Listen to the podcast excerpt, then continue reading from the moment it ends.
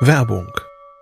Was nervt extrem? Richtig, wenn Webseiten lange laden. Deswegen machst du deine Seiten schnell, indem du an den Web Vitals schraubst. Dabei schwer zu optimieren? Die Time to First Byte. Das hat Mitwald jetzt geändert. Im Managed Cloud Hosting des Agenturhosters bekommst du eine genaue Analyse deiner Time to First Byte. Du siehst erstmals, über welche Hebel du die KPI verbessern kannst. Teste jetzt 30 Tage kostenlos. Alle Infos unter www.mitwald.de/heise.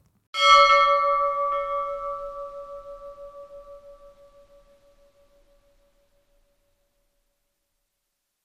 Willkommen zu einer neuen Heise Show.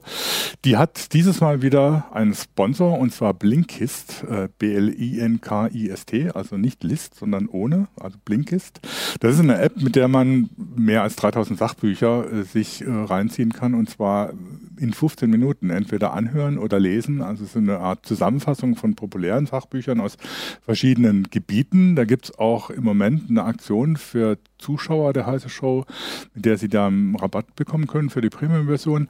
Mehr zu Blinkist gibt es dann nochmal am Ende der Sendung, die jetzt anfängt.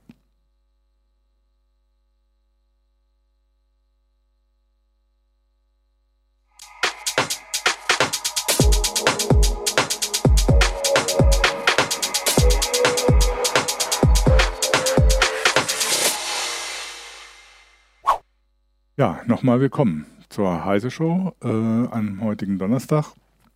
Wir haben ja mal ein ganz spezielles Thema oder für mich vielleicht ein ganz spezielles Thema, nämlich macOS. Gibt es eine neue Version, Catalina, macOS 10.15. Ähm, und wir wollen uns mal darüber unterhalten, was denn an macOS so Besonderes ist, dass das äh, doch recht erfolgreich ist. Äh, ganz zusätzlich zu iOS äh, hat Apple ja äh, mit macOS noch ein ganz normales PC-Betriebssystem. Und dafür habe ich mir wunderbare Gäste eingeladen. Zum einen ist es Immo Junghärtchen von Mac I. hallo. Moin. Und was mich ganz besonders freut, äh, Michael Reimann von Apfeltalk, äh, das einige äh, Apple-User sicher kennen werden äh, mit ihrer regelmäßigen Sendung zu Apple-Themen. Hallo Michael und schön, dass du dabei bist. Ja, vielen Dank, dass ich dabei sein darf. Ähm, man sollte es eigentlich nicht glauben, aber wenn man sich die Zugriffszahlen bei Heiser Online anschaut, dann stellt man fest, dass die macOS-User gar nicht viel weniger sind als die Linux-User. Wir haben ungefähr 9% äh, Mac-User ähm, und 11% Linux-User. Das sind gerade mal 2 Prozentpunkte mehr. Äh, iOS ist sogar noch weniger als äh, die, die macOS-User, während Android zum Beispiel viel mehr ist. Das sind fast 19 Prozent und Windows kommt dann wieder auf 50 Prozent. Aber ähm, gut 9% äh, macOS-User, das hat mich doch tatsächlich überrascht. Ich hätte gedacht, das sind weniger. Man mhm. ging früher, also was weiß ich, als ich hier angefangen habe, waren macOS-User vielleicht nochmal so 2, 1, 2 Prozent am gesamten Markt. Das hat sich natürlich bei den, durch die Notebooks und durch die Laptops doch ähm, auch nochmal grundsätzlich geändert. Das sind einige mehr geworden. Aber bevor wir nochmal jetzt äh, im Detail auf Catalina eingehen und was sich da geändert hat, weil da hat sich so ein bisschen grundlegend auch ein bisschen was geändert würde ich doch von euch gerne nochmal wissen, oder so, was ist eigentlich an macOS das Besondere? Warum halten das manche für das beste Betriebssystem? Michael. Ähm, äh, warum das manche dafür halten, kann ich nicht sagen. Ich kann ja nur sagen, warum ich es äh, gut finde. Also zum einen ähm, sind die Unterschiede aus meiner Wahrnehmung zu anderen Betriebssystemen nicht mehr so groß. Also du kriegst heute im Grunde alles an Apps, auch für macOS, was es für Windows gibt. Also zum Beispiel, keine Ahnung, Browser, Du musst ja nicht den eingebauten Safari nehmen, du kannst heute Google nehmen, Firefox, die Opera, diese ganzen Browser gibt es, auch E-Mail-Programme. Äh, aber auch was alle anderen Apps angeht, nähern sich die Betriebssysteme aneinander. Was ich aber äh, so schön daran finde, ist, ähm, das ist so, also auf Neudeutsch würde man sagen, hassle-free. Also ich würde sagen, das macht weniger Probleme, zumindest bei mir, in meiner Arbeitswelt oder auch in meiner privaten Nutzung habe ich weniger damit zu tun, das Betriebssystem zu pflegen, als damit Dinge zu tun. Und äh, ich komme aus einer langen, langen, wirklich sehr langen Windows-Zeit und da war das in meiner Wahrnehmung anders. Da habe ich mhm. immer mehr mich um das Windows gekümmert. Und auch heute noch, ich trenne ja nie so strikt, auch heute habe ich noch einen Windows-Rechner, der partout nicht das aktuelle Windows 10 Update installieren will. Das macht mich wahnsinnig. Ähm, Würde mir also, auch so gehen.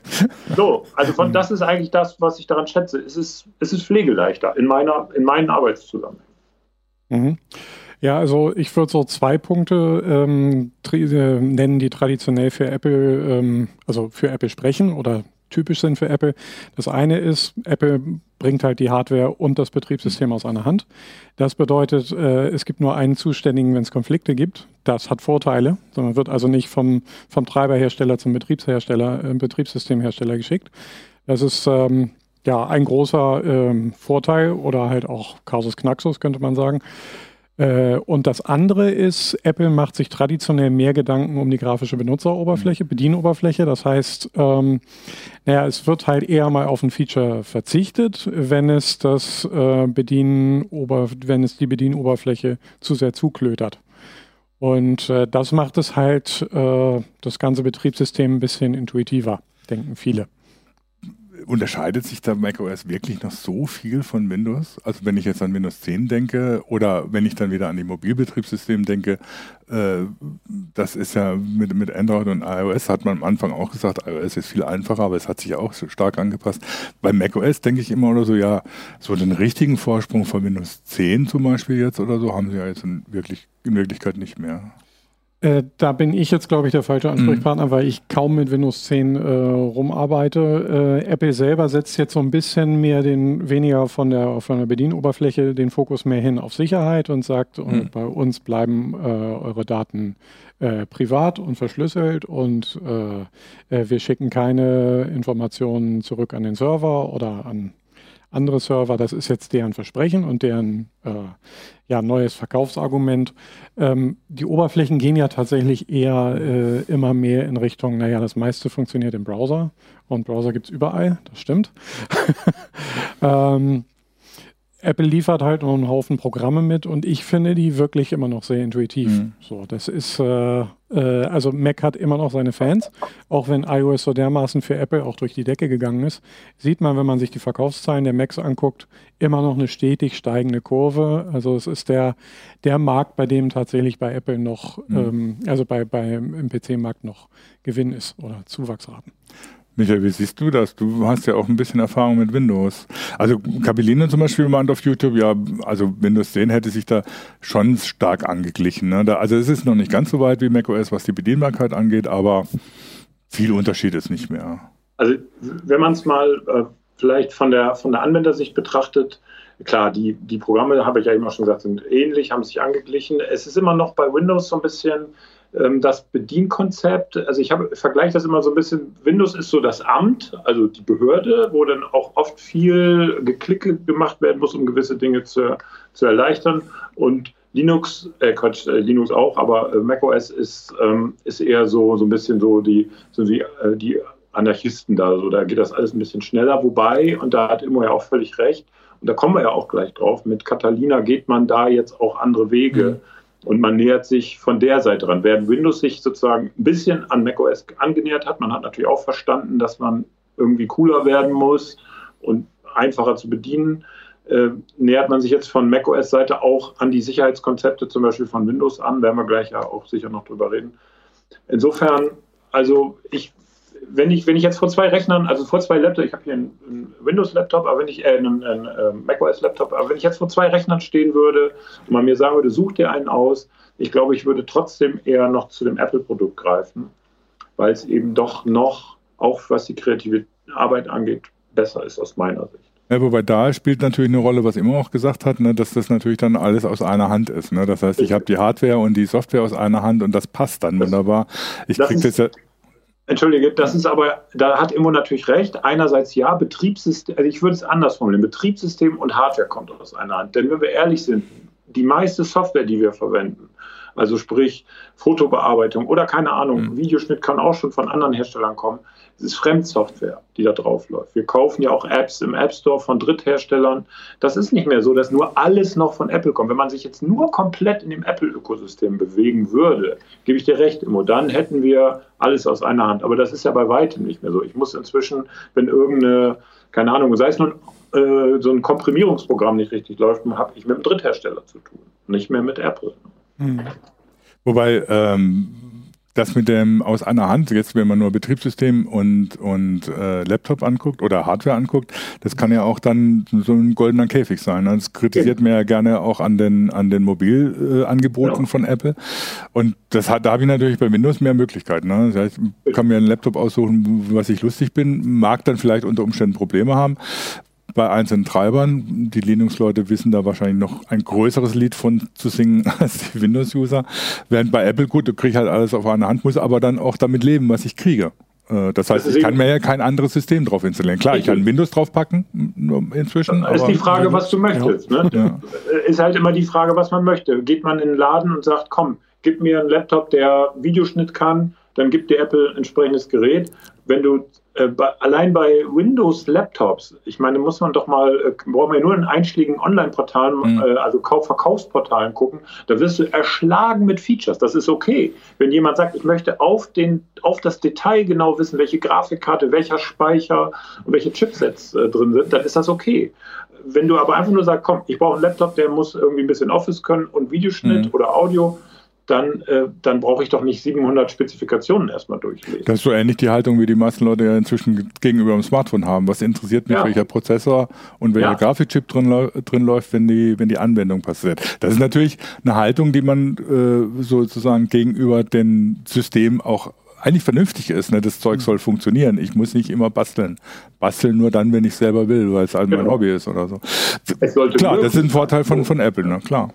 Ähm, wobei, das ist für mich immer so ein Ding, dass ich denke, oder so, ja gut, Apple ist halt immer noch auch eigentlich eine klassische Hardwarefirma. Die bauen erstmal ihre Hardware und packen, packen dann die Software drauf. Ne? Ja, ist aber nicht mehr so. Wir merken es ja, Apple wandelt sich eher zur Plattform. Mhm. Schon, schon seit vielen Jahren iCloud ist ein Beispiel, die neuen Dienste, Apple TV Plus oder Arcade, das sind keine Hardware, klar auch an Hardware gebundene Dienste, aber letztendlich sind es Dienste. Apple mhm. bietet mehr Dienste an mhm. inzwischen. Ja, klar. Ja, Sie sagen ja selber, also wenn man Ihre Geschäftszahlen anguckt oder Ihre Geschäftsberichte, dann ist ja immer Ihre Betonung, ja, wir sind jetzt eine Plattform, eine Dienstefirma, eine Servicesfirma und damit, was sich in den Zahlen auch sehr widerspiegelt, Sie verdienen ja ein Mördergeld mit inzwischen mit ihren ganzen Diensten um mhm. iCloud, iTunes, äh, äh, Apple Music, Apple TV und so weiter ja. und so fort. Ja, klar. Ähm, Aber ganz ehrlich, bei einer Marktdeckung oder einer Marktsättigung, du hast vorhin iPhones angesprochen, äh, ich meine, klar, du kannst ein schickes neues iPhone rausbringen, machen sie ja auch jedes Jahr, aber trotzdem ist der Markt ja gefüllt mit Smartphones. Mhm. Und wie willst du noch mal jemanden hinterm Ofen vorlocken, noch wieder ein neues Smartphone zu kaufen oder von mir ist auch einen neuen Mac, wenn der nur einfach ein kleines Speedbump bekommen hat oder eine, noch ein paar mhm. mehr Megapixel, das ist am Ende irrelevant aus, in meiner Wahrnehmung. Ja, wobei äh, sich die Klientel für, für die Mac-Hardware, also für macOS, ja auch so ein bisschen gewandelt hat in, letzter Zeit, in den letzten Jahren, denke ich. Ne? Also als ich mit irgendwie äh, äh, IT angefangen habe, war, waren die Macs halt, ja gut, das waren die spinnerten Videobearbeiter, die irgendwie dann später Pixar gemacht haben oder sowas. Und das war irgendwie so, waren irgendwie fünf Leute, die man kannte, die vielleicht einen Mac hatte und so. Das ist ja gerade mit den Mobilgeräten komplett anders geworden. Ja, mhm. ja klar. Da, da ist sozusagen ins Bewusstsein der breiten äh, Öffentlichkeit. Geraten. Mhm. Und ähm, dennoch ist es so, ähm, auch der Laptop-Markt ist ja aus meiner Sicht begrenzt. Also klar, man kauft sich ein schickes MacBook Pro, wenn man damit arbeiten will. Ähm, aber wenn du, äh, die, ich glaube, jemand, der einfach nur surfen will, der kauft sich jetzt sicher wahrscheinlich nicht ein MacBook Pro, sondern vielleicht ein Tablet oder. Mhm, ja, klar. Ja, aber wer halt noch eine ordentliche Tastatur braucht und vielleicht äh, äh, ja wirklich also ich habe zumindest in den letzten Jahrzehnten, seit der, seitdem der iPod rausgekommen ist, da sprach man ja noch vom Halo-Effekt. Ne? Ja. Plötzlich war Apple wieder in aller Munde und halt auch überall sichtbar. Da hat man ganz viele Studierende, Schüler, Schülerinnen alt mit, äh, mit, äh, mit Apples Laptops damals noch in, in ja. weißem oder schwarzem Kunststoff gesehen. Ähm, und das hat sich eigentlich dann, das ist ja jetzt auch schon eine Generation, äh, weiter durchgezogen und äh, die empfehlen sie halt auch ihren Eltern und Großeltern und also äh, Macs sind, also gerade durch die Tragbarkeit, mhm. glaube ich, noch noch viel mobiler und noch viel, ähm, also ubiquitärer. Also ja. sie sind an viel mehr Orten auf, äh, aufgetaucht. Wobei ich da ja. so eine interessante Entwicklung sehe, wobei mal gucken, ob die wirklich interessant wird. Ich denke, Apple müsste sich da auf einen ganz auf einen alten neuen Konkurrenten einrichten. Manchmal denke ich, ich denke, diese Surface-Geräte von Microsoft, wenn Microsoft es nicht schafft, das genauso zu in den, in den, den Kahn in den Dreck zu fahren wie bei einem Smartphone-System, äh, dann sind die doch eine ernsthafte Konkurrenz, gerade für die Apple-Laptops, weil die sind schöne Geräte mit einem gut angepassten Betriebssystem, äh, die einige Funktionen bieten, wo die Apple noch nicht hat, gerade wenn es um Hybridgeräte geht und ähnliches. Mhm. Da bin ich gespannt, da bin ich gespannt, äh, ob Apple darauf reagiert oder beziehungsweise wie Microsoft es schafft, doch damit zu scheitern. ja, Microsoft hat da für mich so eine schlechte äh, Agenda in letzter Zeit. Mhm. Also die, die äh, Microsoft versucht, die haben jetzt auch diese Stores seit einigen Jahren, diese Microsoft Stores, äh, und sie versuchen dem, äh, sie versuchen auch diesen Coolness-Faktor zu erreichen, mhm. den ohne Zweifel, glaube ich, Apple ja hat mit ihren Läden, die ja eigentlich keine richtigen Läden sind. Das sind ja äh, zumindest diese Flagship-Stores sind ja Paläste, um es jetzt mal, also ich meine das jetzt nicht irgendwie als Fanboy, sondern das sind ja sehr gute äh, Locations oft.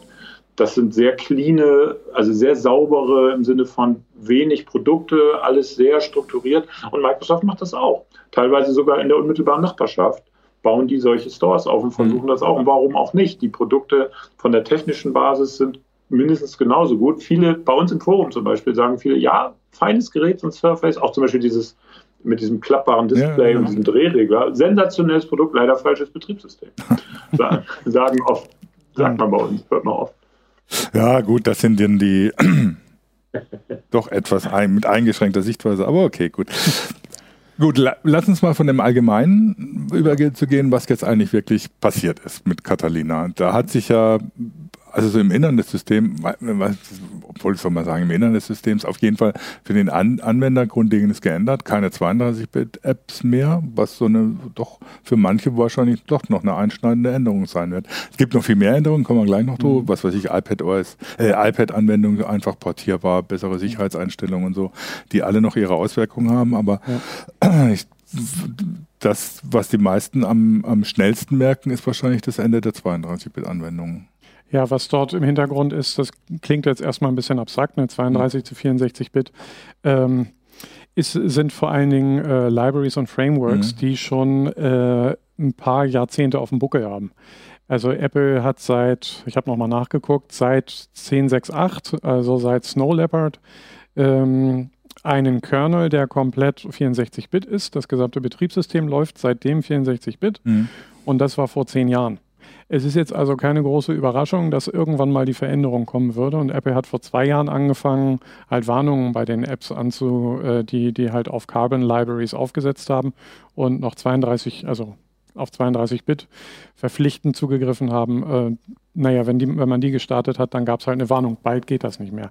Es ist jetzt also äh, nicht so, dass irgendwelche Entwickler komplett vor den Kopf gestoßen mhm. wurden, sondern das ist eine für, für Apple-Verhältnisse sehr langsame äh, äh, Veränderung. Zwei Jahre finde ich für, für eine im Prinzip Umschreiben oder Neuentwicklung der App eigentlich nicht sehr lange, wenn es um gerade wenn es um größere Apps geht. Also wenn es jetzt ja. um ihren Taschenrechner geht, vielleicht nicht, aber nee, äh, also der war glaube ich schon 2009 64 Bit. Äh, ja, natürlich, aber äh, man kann se sehen, das sind zwei Jahre, mhm. aber vor zwei Jahren hat Apple gesagt, jetzt ist Schluss mit Carbon Library. Vorher waren schon äh, acht Jahre, mhm. dass das schon mehr oder weniger das gesamte Betriebssystem 64-Bit ist. Äh, Microsoft Office hat auch lange gebraucht, bis sie die Carbon Libraries hinter sich gelassen haben. Ähm, die sind halt noch aus System 9 Zeiten zu, zum Teil mhm. oder zu frühen System 10 Zeiten. Und die haben sie jetzt auch hinter sich gelassen und sind jetzt halt äh, schon seit auch mehreren Jahren äh, umgestiegen. Also bei großen Apps oder großen Anwendungen wie Office ist das, ist das auch, ähm, ist das auch richtig. Die werden das machen. Ähm, auch Adobe hat natürlich nachgezogen. Wo ich das schwierig finde, ist bei kleinen Entwicklern, also klein im Sinne von Einzelpersonen mhm. oder nur kleine Firmen, die, ähm, wenn du für Apple entwickelst, und ich weiß, wovon ich rede, weil ich auch zwei, drei Apps im Store habe, ähm, du bist konstant eigentlich hinterher, um die, damit die bleiben können, damit mhm. die weiter funktionieren. Das ist, hat nicht nur diesen massiven Schritt jetzt, den ich, da bin ich bei Immo, das war gut angekündigt, das wurde auch auf den Entwicklerkonferenzen auch nicht nur der Öffentlichkeit präsentiert, sondern auch in den dahinterliegenden Sessions und Labs konntest du das, konntest du auch mit Apple-Ingenieuren notfalls mal mit deiner App da reden, über deine App reden. Aber so, du bist halt gezwungen nachzuziehen. Äh, und bei einem kleinen Studio kann das dauern. Ne? Das dauert schlicht und ergreifend, weil die vielleicht nicht die Kapazität haben und so ein Framework, das sagt sich so leicht, ne? so hinten drum so ein Framework auszutauschen, das ist eben aber mehr, ist eben doch mehr Arbeit als nur einfach mal neu kompilieren. Und das macht einigen zu schaffen. Und ähm, Apple hingegen nötigt, will ich nicht sagen, drängt schon eher die Leute, aber dennoch updatet doch bitte euer Betriebssystem, also die Kunden jetzt. Ja. Und das finde ich eher schwierig. Zum Beispiel äh, auf meinem iMac zu Hause, der noch auf äh, Mojave läuft, ist unten in dem Einstellungs-Icon in der, in der, im Dock ist schon die kleine rote 1, die mir sagt, da ist ein Update mhm. und ich weiß natürlich, das ist Catalina, aber ich will es noch nicht. Mhm. Ne? Und diese 1, jetzt könnte jemand sagen, ja gut, dann mach's doch nicht, ja, mach ich auch nicht. Ähm, aber ist trotzdem diese, allein, dass das da ist, dass da unten so ein roter ja, Punkt ist, sagt mir so, das kenne ich natürlich aus dem Bekanntenkreis, ne, wenn Leute sagen, also, oh, ich muss jetzt ak aktualisieren. Apple ja. sagt, oder ich muss aktualisieren. Sag, ja, nö, genau. musst du nicht. Überleg dir nur gut, ob genau. du das machen willst. Also gilt mhm. natürlich auch für, für, für iOS und äh, iPadOS, ja. äh, dass die Leute immer sehr gedrängt werden und dann unsicher sind, ja, jetzt muss ich ja. Ne? Und ich sage immer, mach mal langsam. Äh, vielleicht erst die Punkt 1 Version abwarten, weil Apple hat in letzter Zeit jetzt nicht unbedingt einen guten äh, Ruf, was die Updates angeht. Und das ist auch eine tatsächlich, finde ich, eine sehr interessante mhm. Änderung, weil also erst im letzten Betriebssystem Mojave wanderte das, äh, die Systemaktualisierung zurück aus dem App Store wieder in die Systemeinstellungen. Mhm. Und das ist jetzt das erste Update, was tatsächlich also das größte Upgrade müsste man es ja eigentlich nennen, ja, was stimmt, wieder ja. aus den Systemeinstellungen kommt. Mhm. Und bisher war es halt so, naja, man wurde halt mit einer Warnung oder mit einer Empfehlung aus dem App Store hingewiesen, es gibt ein neues Betriebssystem, aber äh, runterladen musste man es selbst. Jetzt taucht einfach so dieser Eins da auf und wird behandelt wie ein normales Update. Das ist ja. tatsächlich auch eine Änderung, die halt auch so die Updates oder die mhm. Upgrades mhm. ein bisschen pusht. Das finde ich auch, ja. Mhm. Das ist neu. Und, und dann, dann kommt dieses, also wenn du das dann machst, kriegst du sogar während des Upgrade-Vorgangs, ich finde, wir sollten uns darauf einigen, dass es ein hm. Upgrade ist, ja. tatsächlich immer. Während des Upgrade-Vorgangs geht ein Fenster auf, das dir deine anschließend nicht mehr funktionierenden 32-Bit-Apps anzeigt. Könnte man ja sagen, perfekt, dann weiß ich, okay, ich kann noch mal entscheiden. Nur in diesem Moment ist es schon zu spät. das würde ich gerne vorher wissen, ja. Ja, genau. Da gibt es natürlich Möglichkeiten und Tools und kannst über einen hm, Finder ja, das alles machen. Aber ich finde, das gehört sich eigentlich im Zuge so eines Upgrades dazu, dass man sagt, Achtung, wenn du das jetzt willst, dann denk dran, das und das und das geht nicht mehr.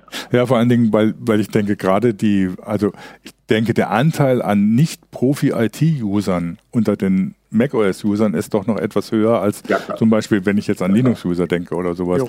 die damit natürlich ganz, sagen wir mal so, locker aus dem Handgelenk umgehen. Die wissen, was im System, oder die meisten wissen, was im System los ist, ja. während das bei den Mac-Usern eher nicht so ist. Warum macht Apple das? Ich meine, klar, natürlich, Sie sagen, Sie sagen, man kann ja jetzt als Negativbeispiel dagegen Eintritt äh, nehmen oder sie mit der, mit der völligen Ver, Verwilderung der verschiedenen Versionen, die äh, mhm. unterwegs sind. Ja, eh. Aber so strikt das zu machen? Die, also die verwilderten Systeme hast du eh. Ich habe gerade gestern mit einem Kollegen gesprochen, die rufen jetzt auch teilweise mich alle an, weil sie sagen, neues Update muss ich.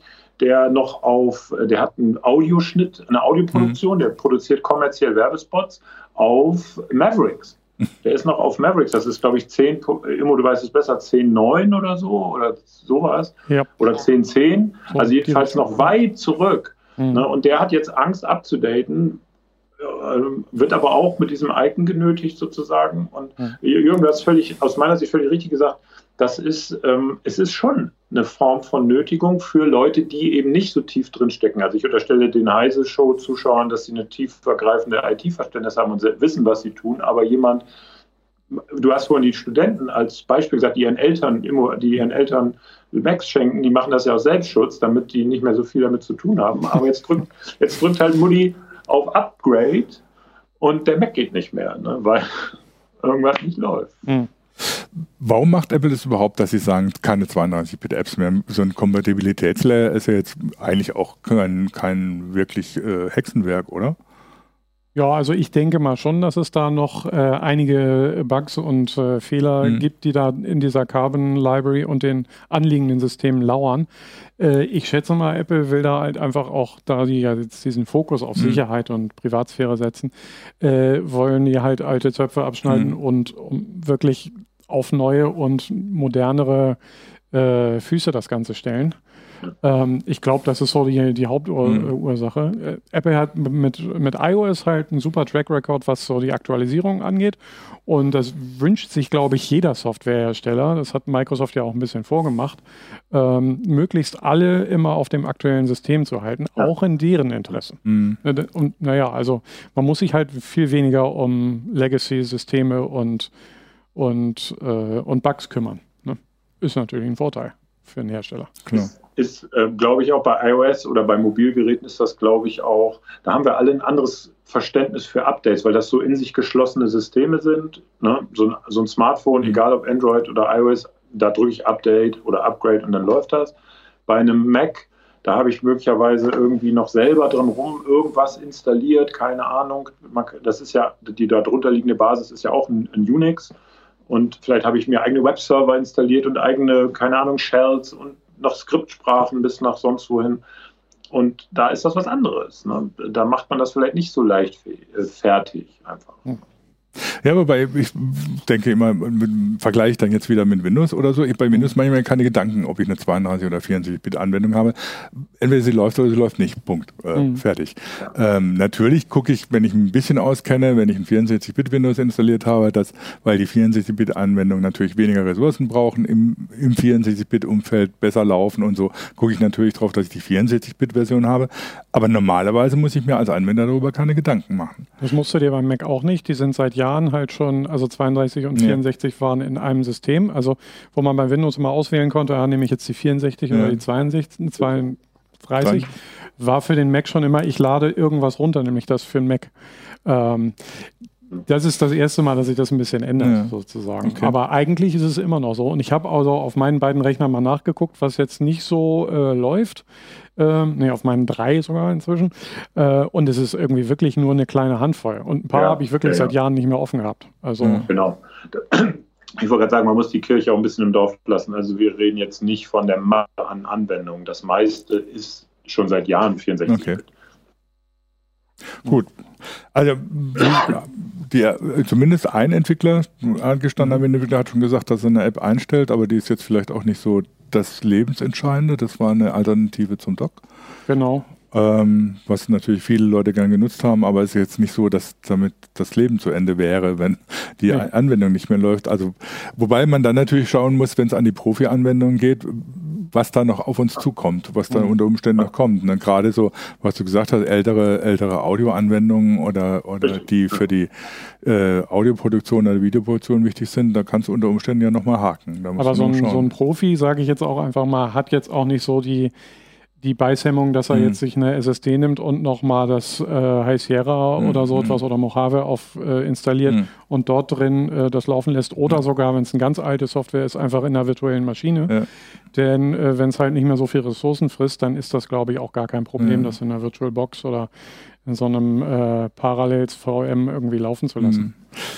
Gut, ähm, diese, gut, der Umstieg auf 64-Bit-Anwendung, beziehungsweise dieser, dieser druckeinheitliche Systemumgebung herzustellen, hat natürlich auch einen Sicherheitsaspekt. Ich meine, da leidet Windows ja auch so ein bisschen drunter, dass sie mit diversen unterschiedlichen Systemständen, Legacy-Anwendungen und sonst was äh, leben müssen. und auch die Aktualisierungen in dem nicht automatisch meistens funktionieren, ähm, sondern die Leute wirklich darauf angewiesen sind oder es machen müssen, dass sie selber dafür sorgen, dass die Anwendungen aktualisiert werden. Mhm. Ähm, Apple hat ja jetzt auch bei Catalina gesagt, dass sie äh, in, in dem neuen System auch so noch ein bisschen mm, neues Schwergewicht auf Sicherheit legen wollen, auf mm, Datensicherheit, auf die Sicherheit gegenüber Angriffen und so. Was hat sich da nochmal geändert? Also ähm, man möchte, sehr, sehr rudimentär jetzt ausgedrückt, man legt Wert auf Privatsphäre, also das macht Apple ja schon seit langem. Mhm. Und zum Beispiel, und da bin ich so, ich hatte eigentlich nie Schwierigkeiten, ähm, Apple zu vertrauen, da, wenn man mal ein paar, von ein paar Ausnahmen absieht, äh, dass die schon gut mit meinen möglicherweise bei ihnen liegenden Daten umgehen. Aber jetzt finde ich, sind sie gerade da angekommen, wo Windows 7 vor äh, wie viel, elf Jahren oder so war.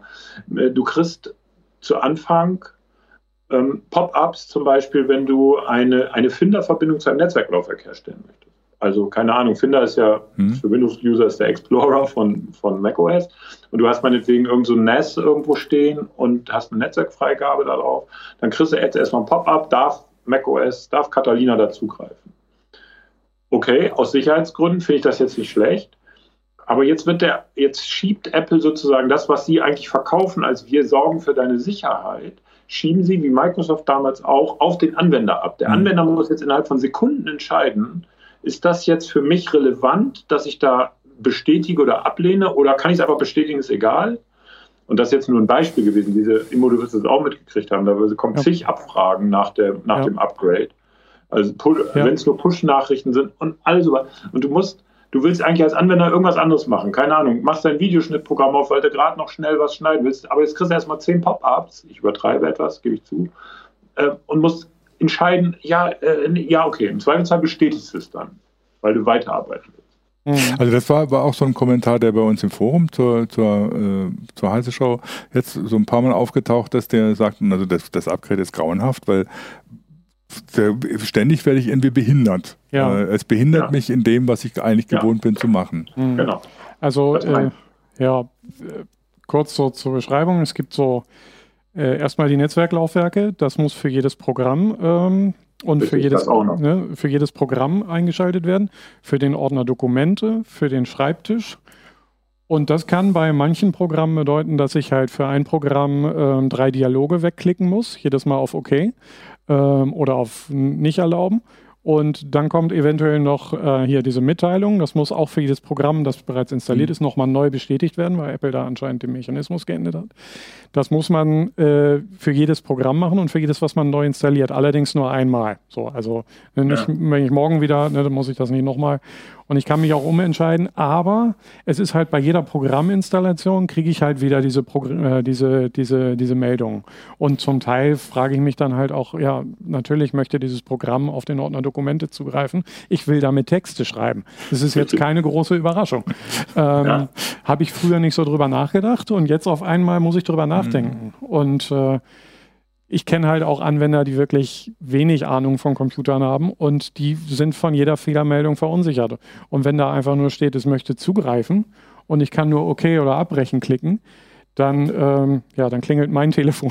ja, und äh, ganz ehrlich, das behindert nicht nur, sondern ich finde, das ist eine unnötige Gängelung des Users, weil du, ähm, klar, wenn ich ein Textverarbeitungsprogramm, sei es LibreOffice oder sei es Microsoft Office oder was auch immer, natürlich muss der doch irgendwo seine Dokumente ablegen. Und da, da sehe ich auch jetzt nicht diese Sicherheitsrelevanz. Ja. Also, und vor allen Dingen, ehrlich gesagt, aber ich, da wiederhole ich mich, die verschieben das. Die verschieben das auf, die geben dir die Verantwortung, jetzt zu entscheiden, ob das für dich sicherheitsrelevant ist. Und da bin ich bei Immo, wenn der sagt, der, der sage ich mal, etwas unbedarftere Anwender, das meine ich jetzt nicht dumm, sondern im Sinne von, der beschäftigt sich halt nicht mit dem System. Der weiß jetzt nicht, ja, wenn ich da jetzt auf Abbrechen klicke, kann ich dann nie wieder was abspeichern. Mhm. Wahrscheinlich ist es dann tatsächlich so. Oder, und wenn ich aus Versehen auf Abbrechen geklickt habe, wo kriege ich das wieder angeschaltet? Weil ich doch, also das, das ist einfach unfassbar blöde. Ja, das hört sich so ein bisschen an. Also hat auch ein, ein User auf, auf, in YouTube gesagt, also das hatten die bei Windows ja mit Vista mit den UACs eingeführt. Ja, genau. Ähm, aber bei Windows 7 dann eben wieder zurückgedreht, weil, so es, ne, so weil die so, so viele Bestätigungen und so, da wurde man ja wahnsinnig. Ja. Äh, äh, und, ja, das ist derselbe Effekt wie bei den Cookie-Meldungen jetzt, ja, danke ja. an die EU. Keiner liest sie, alle klicken sie sofort weg. Ja. So, also das ist kontraproduktiv. Ja. ja. Es ist halt so diese, diese Ausgewogenheit zwischen Sicherheit und Nutzerfreundlichkeit. Also ein komplett sicheres System ist nicht mehr zu bedienen, äh, aber dafür 100% sicher. Und ein komplett ja, bedienungsfreundliches System ist halt 100% unsicher. Naja, das ist jetzt ein bisschen übertrieben, aber ja. äh, ich würde sagen, jetzt ist der Pegel gerade eher so in Richtung Sicherheit geschwungen bei Apple. ähm, und das wird im März noch mal ein bisschen stärker oder Anfang mhm. äh, 2020, wo Apple dann verpflichtet, dass jedes Programm, jedes Plugin, jede äh, Programm-Extension notarisiert ist. Das heißt, irgendwie auch nochmal signiert äh, mit einer äh, mit einer Developer-ID. Ähm, also so haben sie es schon mal, ja. äh, sagen wir mal, äh, gestreckt auf zwei Äh, ne? Einmal die Aufregung im Herbst und im Frühjahr geht es dann weiter mit der nächsten. äh, eigentlich eine gute Idee. Mhm. Äh, eigentlich schlau, ja. Aber, er hat noch mehr Aufregung. Müssen wir nochmal eine Sendung drüber machen. Ist Apple wahrscheinlich auch recht. Ähm, aber ich gehe mal davon aus, dass sie da dran noch schrauben, ne? dass sie da das auch wieder, dass sie schon merken oder so, dass sie das jetzt, wenn jemand wirklich mit dem System arbeitet und nicht nur äh, mal guckt, ob es läuft, dass das dann nicht geht. Wann rechnet ihr mit dem ersten Update? Oh, äh, in Wochen, also so. wenige Wochen. Also ja. es ist nicht so, glaube ich, dass sie, äh, ich glaube, der, der, der erste Release war stabiler als unter iOS. Da mhm. hatten wir ja die letzten Wochen äh, ja schon mehrere Up mhm. Updates. Ähm, ja. Aber ich glaube, da könnte schon in den nächsten Wochen was okay. kommen, wo das Ganze dann wieder ein bisschen zurückgedreht wird. Ja. Oder wie siehst du das? Ja, ich, also sagen, wir wollen jetzt nicht auf ein Datum festlegen, aber ich schätze mal, spätestens Anfang nächst, im nächsten Monat, November, äh, wird da was kommen, bin ich ziemlich sicher. Weil das kann man jetzt, um jetzt auch mal wieder was, wir wollen jetzt hier nicht nur drauf rumprügeln, es ist ja auch, die machen das ja nicht, um dich zu ärgern. Das ist ja, das ist ja Quatsch. Und sie hören auch auf die Anwender und natürlich auch auf die Entwickler. Ne, wenn die Entwickler sagen, ja, das ist ja alles ganz schön, dass ich jetzt immer, wenn ich mit meiner App auf den Dokumente-Ordner zugreifen will, diese Abfrage abwarten muss, ähm, und das behindert aber meine App, die hören schon auch auf ihre Community. Da wird es sicher, weiß nicht, wie man das dann macht, aber das wird entschärft werden, mhm. bin ich ziemlich sicher. Rechnet ihr damit, dass äh, irgendwann ähnlich wie bei iOS oder wie bei iOS nur noch Apps aus dem Store auf dem macOS installiert werden können? Nee, ich würde eher. Hm? Entschuldige, immer. okay. Äh, es ist eher tatsächlich ein Stück äh, zurückgedreht mhm. worden. Diese Notarisierung ist extra äh, für Apps, damit sie sicher sind mhm. und äh, sozusagen kontrolliert und trotzdem am App Store vorbei okay. installiert werden können. Richtig. Und du wirst ähm, auch weiterhin, also ich meine, da ist das wie beim PC. Das können sie eigentlich nicht machen, dass sie das Ding so ab, also sie, technisch könnten sie das nee. so abriegeln, dass nichts mehr geht, aber ähm, ich glaube, das wird auch wahrscheinlich 90 Prozent der Apple-Käufer auch nicht interessieren, aber eben dieses kleine 10 Prozent der Leute äh, schon. Mhm. Denn dann ist es für mich auch kein Rechner mehr, dann ist es ein mobiles Device, so wie ein iPhone. Da habe ich, außer ich mache einen Jailbreak, habe ich, ist ein geschlossenes System, komme ich nicht ran. Wenn das beim Mac künftig auch so wäre, das wäre ein falsches Zeichen, glaube ich, dass sie da setzen. Mhm. Okay. Dann, es gab ja noch so ein paar kleinere, oder was heißt kleinere? Die eine finde ich ja schon relativ interessant, äh, dass Apple verspricht, äh, dass iPad-Anwendungen jetzt ganz einfach portierbar sein sollen. Nach ersten Berichten ist es nicht ganz so einfach, wie Apple das versprochen hat, aber gut, das war ja zu erwarten. Aber das ist ja schon bei Windows würde ich sagen, das ist ein Schritt. Bei, bei Apple weiß ich gar nicht, ob das so viel bringen wird. Welche iPad-Anwendungen möchte ich auf dem macOS haben? Also ein paar gibt es ja schon, also Aktien-App, Podcast-App. Aber gibt es das nicht äh, eh schon für einen Mac in, in irgendeiner Form dann? Also die Aktien-App war jetzt in dieser Übergangsphase, mhm. wo es noch Projekt Marzipan hieß, jetzt heißt es ja Catalyst. Ähm, war das die erste App und auch Home, äh, die, die, die Heimautomationssteuerung. Das waren so erste Apps.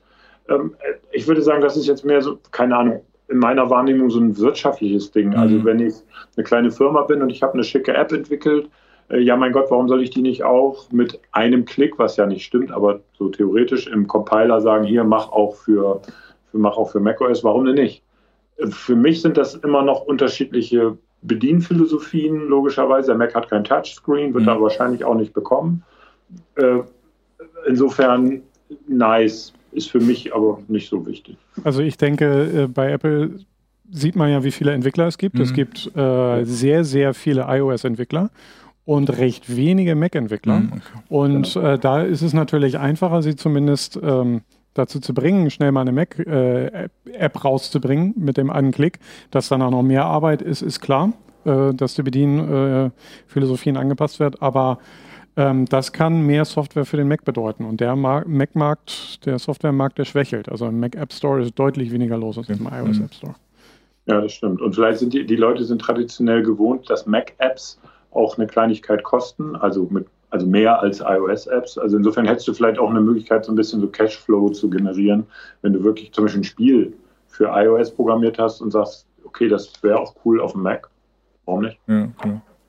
Du hast gerade so im Nebenbei gesagt oder so, ähm, Macs gibt es nicht mit Touchscreen. Meinst du nicht, dass das irgendwie mal angesagt wäre für Apple? Also ich allein von, von meiner persönlichen Erfahrung, ich äh, touche ständig auf meinem Notebook-Bildschirm, weil ich denke, oder sie wäre jetzt praktisch da einfach zu wischen, weil man es inzwischen ja. so gewohnt ist. Ne? Deswegen ärgere ich mich, dass ich, dass mein Notebook keinen Touchscreen hat und deswegen wundert mich, dass du so apodiktisch sagst, äh, Mac hat keinen Touchscreen. Ja gut, niemand kann die Zukunft voraussagen, mhm. aber macOS hat ja eine, oder Apple hat ja eine Sache gemacht, ich weiß nicht, das sind ja die Touchbar. Ja, ja. Also unterhalb des Touchscreens. Und das Ding ist ja schon schwierig aus meiner Sicht. Und jetzt nur rein ergonomisch. So eine Bewegung auf einem Bildschirm zu machen, halte ich für unergonomisch. Aber das Doofe ist, dank Touchbar, und da sage ich mal vielen Dank, Tim Cook, ähm, da habe ich mich auch schon ertappt, dass ich auf irgendeinem Element auf dem Mac-Bildschirm rumgetippt habe so aus Gewohnheit vom mhm. iPad. Ich glaube trotzdem nicht, dass das kommt. Okay. Weil das dem macOS nicht entspricht, aber keine Ahnung. Vielleicht also, weiß immer mehr. Ja, also Tim Cook hat dem, äh, dem der, der Frage eine Absage erteilt, dass die beiden ja. Betriebssysteme zusammenkommen. Und äh, Apple hat in dem äh, neuen Betriebssystem, um jetzt auch mal auf positive Sachen zu kommen, in Catalina eingeführt, dass man halt äh, das iPad ja, als Sidecar, als zweites Display benutzen kann. Spannend, ja. Und dann direkt drauf malen kann. Also ein PDF rüberschubsen, kurz annotieren und äh, dann am Rechner wieder zurückschicken. Äh, großartige Geschichte, um beides zu verbinden. Ja, das finde find ich auch eine geniale Idee. Ne? Das hätte ich gerne auch bei meinem Notebook oder bei meinem Rechner, bei meinem mhm. Desktop-Rechner eigentlich, ähm, dass ich irgendwie das ein Tablet daneben habe und da irgendwie was machen kann oder so, ja. was ich dann auf den Bildschirm rüberschiebe und so und dann passt das. Ja, und Aber Apple wie gesagt, hat vor allen Dingen auch noch den großen Vorteil, äh, die können dir einen Mac verkaufen und ein iPad. Ne? Also Klar, ich meine, besser kann man es auch gar nicht haben. Perfekt, ja. Und müssen sie auch, weil du kannst äh, die, äh, du brauchst relativ aktuelle Hardware, um ja. das machen zu können. Also da geht jetzt nicht ein iPad von vor vier Jahren oder so. Nee, muss Stiftbedienungen unterstützen, sonst, also das ist so die Linie, die sie eingeführt haben. Ja. Herr Capilino meinte zum Beispiel nochmal zu einem Touchscreen, und es wäre schön, wenn es sowas wie das Surface äh, äh, Book von, von Apple mal gäbe. So ja. Das Klappen ist aber ein Convertible, so. ne? das darf ja, man nicht genau. vergessen. Ne? Ja, das ja, natürlich. sozusagen einmal um, ja. richtig. Ne? Ja, aber du kannst auch, wenn äh, ihn als Notebook kannst du auch auf dem Bildschirm rummachen. Ne? Das ist das stimmt, ja. Schön. Das stimmt. Und also deine ergonomischen Bedenken kann ich nicht ganz nachvollziehen, weil ich habe das jetzt schon öfter, wie gesagt, ich mache das irgendwie automatisch schon immer wieder öfters und ich fände es einfach praktisch, wenn ich dann zum, ja, zum Scrollen einfach nach oben wischen könnte. Mhm. Ne? Das so, so eine Bewegung ja. und fertig. Ja, ne? also gut, aber da ähm, streiten sich vielleicht die Geister und so. Vielleicht äh, ändert Tim Cook auch nochmal seine Meinung. Mal gucken. Was findet ihr an Catalina am wichtigsten? Uh, äh, natürlich die Aufteilung von iTunes. Also, ah, das haben wir ganz vergessen. Absolut. Danke, ja. Ich weiß, wahrscheinlich hat, wahrscheinlich hat noch nie, oder war es noch nie, gab es noch nie so viel Jubel in irgendeiner Community über die Abschaffung einer Software ja, diesmal. Also ich erkenne iTunes vom Mac, da geht es noch halbwegs, aber ich habe mit iTunes teilweise auf Windows arbeiten müssen. Da ist es ja noch grauenhafter als auf dem Mac. Das ist nicht zu fassen, wie man so eine Software schreiben kann. Ja, und die dürfen das auch noch also. behalten. Wie zum Hohne bleibt das unter Windows auch nochmal. ja. Es ja. hat ja schon ein, äh, ein, Ausmaß eines eigenen Betriebssystems mhm. angenommen äh, ja, und das war dringend notwendig, weil er wirklich die Übersicht verloren hat und äh, die Entwickler anscheinend auch. So ruckelig, wie es in, letzten, in den letzten Jahren lief. Ja, äh, da muss man glaube ich nicht viel zu sagen, dass das unterschiedliche Apps sind. Ja. Das, das fällt keinem groß auf. Negativ, glaube ich. Ja, also man merkt halt, wo die Richtung hingeht bei iTunes. Ne? Sie wollen äh, Apple Music weiter nach vorne bringen. Das ja. ist im Grunde jetzt nur noch so ein Apple Music Client, ja. jetzt sehr vereinfacht dargestellt. Ja, wobei, also in Details gibt es wahrscheinlich noch Nachbearbeitungsbedarf, aber das mhm. ist ja bei solchen ja. grundlegenden Änderungen immer wieder mal so. Ähm, Michael, was ist für dich das Wichtigste an Catalina? Für mich ist tatsächlich die Podcast-App das Wichtigste. Ähm, und die, diese Sidecar-Funktion, die okay. wir eben schon besprochen ja. hatten. Also weil ich sehr viel Podcasts höre und ähm, das war mit iTunes ein Riesenkrampf aus, äh, bei mir und jetzt habe ich eine schöne, schlanke App und das funktioniert wirklich gut. Ansonsten muss ich fairerweise sagen, bin ich auch wirklich nur auf einem Laptop bisher auf Catalina umgestiegen, aus diversen Gründen, die wir heute auch schon besprochen haben. Ähm, äh, das wäre aber zumindest Sidecar für meinen iMac zu Hause. Da freue ich mich wahnsinnig drauf, weil ich zufällig auch die passende Hardware habe. Ähm, das, das wird toll. Mhm. Doch, absolut. Gut. Dann soweit erstmal. Mhm. Wir werden uns sicher noch in der Zukunft öfters mal mit Apple beschäftigen müssen, dürfen, können, wie auch immer man das nennen will. Ähm, ich danke euch dafür, dass ihr mir zur Seite gestanden habt, mir näher gebracht hat, was, was Catalina ist und warum das mit macOS so alles so funktioniert oder geht oder gemacht wird. Ähm, und äh, wünsche euch noch einen schönen Tag. Wir haben jetzt noch, äh, noch mal einen Hinweis auf unseren Sponsor. Äh, der Sponsor ist Blinkist, B-L-I-N-K-I-S-T, mal buchstabiert, dass man nicht auf die Idee kommt, dass diese Blinklist, nein, so heißt es nicht, es ist Blinkist. Das ist eine App, die man installieren kann, um sich zu informieren über Fachgebiete. Ähm, Im Prinzip macht sie nichts anderes, als dass sie Zusammenfassungen von Fachbüchern, von populären Fachbüchern, auch von ähm, tiefergehenden Fachbüchern für, äh, macht, um sie in 15 Minuten lesen oder auch als äh, Audio anhören zu können. Das heißt, man kann irgendwie unterwegs, wenn man zur Arbeit fährt oder äh, sonst was macht oder irgendwo unterwegs ist, halt ähm, sich die Sachen tatsächlich anhören und äh, wenn einem das nicht reicht, kann man immer noch das richtige Buch lesen, aber in vielen Fällen reicht ja so eine Zusammenfassung für eine grundlegende Information erstmal aus. Blinkist hat dafür diverse Kategorien. Also für uns interessant ist zum Beispiel Technologie in Zukunft oder Kommunikation oder persönliche Entwicklung. Wirtschaft ist auch so eine äh, Geschichte. Es gibt so Sachen, was mich zum Beispiel interessiert, Einstein-Biografie von Walter Isaacson, ähm, wie die sich in 15 Minuten zusammenfassen lässt. Das finde ich auch, allein das finde ich schon mal spannend. Oder als äh, alter Prokrastinierer ist so ein Buch wie, wie ich Dinge geregelt kriege, vielleicht auch ganz spannend für mich. Ähm, da gibt es halt diverse Kategorien. Es gibt im Moment über 3000 von diesen äh, äh, Fachbüchern, von diesen Zusammenfassungen Fachbüchern und es kommen jeden Monat so 40 Titel dazu. Ähm, Im Moment gibt es sogar einen Rabatt, wenn man die Premium-Version von Blinkist abonnieren will als heiße äh, Show-Zuhörer, Zuschauer, dann bekommt man 25% Rabatt darauf und zwar unter blinkist.de slash heiße Show. Man kann natürlich das Ganze auch in der Testphase kostenlos ausprobieren, aber wenn man es abonniert, kriegt man da nochmal einen Rabatt.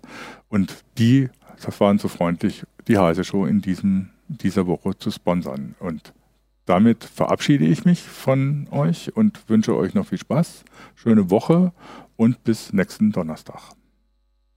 Tschüss. Tschüss. tschüss.